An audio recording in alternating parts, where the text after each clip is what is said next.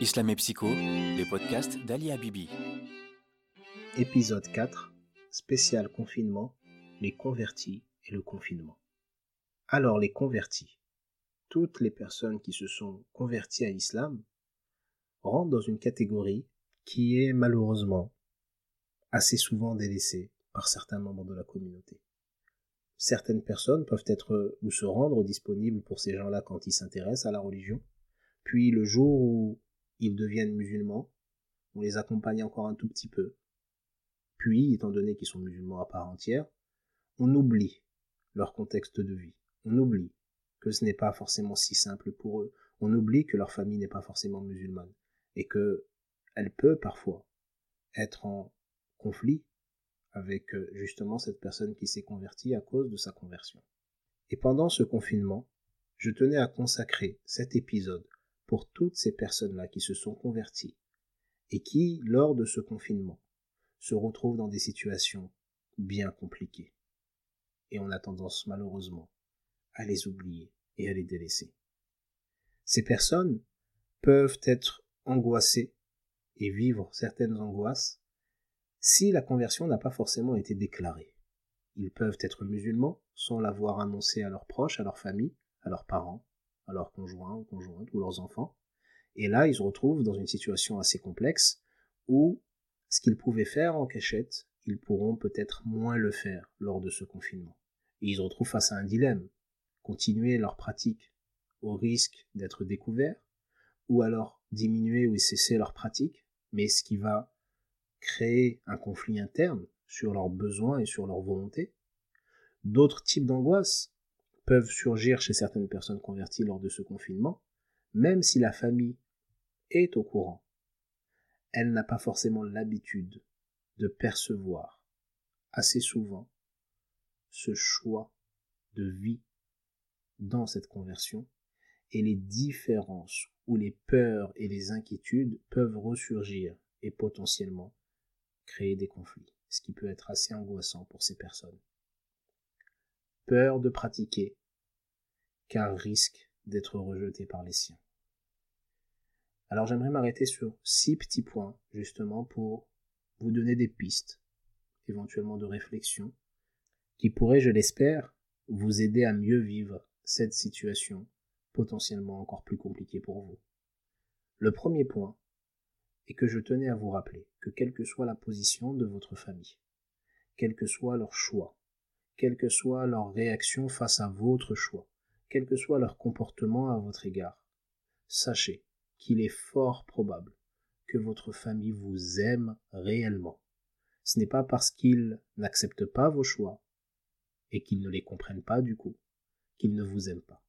La plupart du temps, c'est même l'inverse. C'est parce qu'ils vous aiment et qu'ils vous aiment tellement. Et ne comprenant pas votre choix, justement, ils vont essayer de comprendre ce qu'ils peuvent comprendre et réagir par rapport à ce qu'ils peuvent savoir et selon les amalgames, le manque de connaissances, ils peuvent être inquiets pour vous. Et cette inquiétude peut les pousser à se confronter à vous et donner l'impression de n'être qu'en conflit avec ses proches par rapport au choix qu'on a fait. Donc je tenais quand même à vous rappeler cet élément que vous savez, je pense, mais qu'il est bon de rappeler. Votre famille, quelle que soit sa réaction, vous aime et veut vous protéger. La deuxième chose, c'est qu'étant donné qu'ils veulent vous protéger, de ce qu'ils considèrent être un danger, alors la solution pour pouvoir apaiser les tensions est de chercher à les rassurer. Mais pour pouvoir les rassurer, il faut essayer de comprendre qu'est-ce qui les inquiète réellement, et là ça passe justement par de la discussion. Donc si votre père, votre mère, votre époux ou épouse, ou vos proches, quels qu'ils soient, ne comprennent pas votre choix et le rejettent, n'entrez pas en conflit avec eux, car ce n'est pas contre vous, mais c'est plus pour vous qu'ils rejettent la chose. Mais partez du postulat qu'ils ne comprennent pas comme vous avez pu comprendre les choses. Donc, posez-leur la question, pour quelles raisons ils rejettent? Qu'est-ce qui les inquiète réellement au fond? De quoi ont-ils peur? Soyez attentifs, écoutez leurs réponses et cherchez à pouvoir répondre à leurs inquiétudes de manière à les rassurer de la meilleure manière possible. Plus vous les rassurez, moins ils auront peur, moins ils auront peur, plus ils accepteront votre choix et ils le respecteront. Le troisième point est de profiter justement du confinement. Pourquoi pas pour leur faire découvrir ce choix de vie, de leur faire découvrir votre religion qui n'est pas forcément comprise ou connue de leur part. Profitez-en pour leur expliquer pourquoi vous faites ce que vous faites, quelle profondeur ça peut avoir pour vous, quel sens ça a pour vous, qu'est-ce que ça signifie. Profitez-en justement pour titiller leur curiosité, donnez-leur envie de chercher à comprendre et, donnez-leur justement ce qu'ils recherchent. Un, c'est de comprendre. Deux, c'est d'être rassuré. Profitez donc de ce moment et voyez-le comme une opportunité.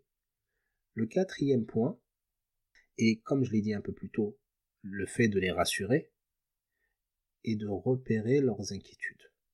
Donc repérer leurs inquiétudes pour les rassurer. Pour quelle raison Parce qu'ils vous aiment et parce que vous les aimez. Et la seule problématique qui se pose n'est pas votre choix, mais plutôt l'incompréhension de ce choix. Le cinquième point est d'améliorer votre comportement avec eux. Offrez-leur encore plus d'amour. Offrez-leur encore une meilleure version de vous-même même si vous étiez très bien sûrement avant votre conversion, montrez-leur que grâce à celle-ci, vous êtes encore meilleur. Donc offrez-leur encore plus d'amour. Améliorez vos comportements avec eux, de manière à leur montrer que ce qu'ils craignaient, la chose qui les inquiétait, n'a pas lieu d'être, bien au contraire. Le choix que vous avez fait est un bien pour vous et un bien pour eux. Et pour le sixième point, vu la situation angoissante, il y a une angoisse majeure chez la plupart des gens pendant cette période, par rapport justement à l'inquiétude de la maladie, à l'inquiétude de la mort, qui pousse à relativiser, qui pousse à voir un peu les choses autrement, qui peut pousser certaines personnes à revenir justement vers plus de spirituel, ils pourront peut-être mieux accepter votre choix pendant cette période. Donc au lieu de voir cette période comme quelque chose d'inquiétant et de dérangeant et de difficile pour vous en tant que converti, voyez-le plutôt comme une opportunité. C'est peut-être le meilleur moment de leur montrer votre conversion, de leur expliquer le pourquoi de ce choix, de les rassurer de la meilleure des manières et de leur offrir le plus d'amour possible, tout en patientant face aux incompréhensions, face aux maladresses qu'ils pourraient avoir à votre égard. Dites-vous simplement que ce n'est pas contre vous, mais c'est pour vous qu'ils disent ou qu'ils font ce qu'ils feront, même si ce n'est pas la meilleure des choses. J'espère que ces modestes conseils pourront vous être utiles. Que Dieu vous aime encore et encore plus.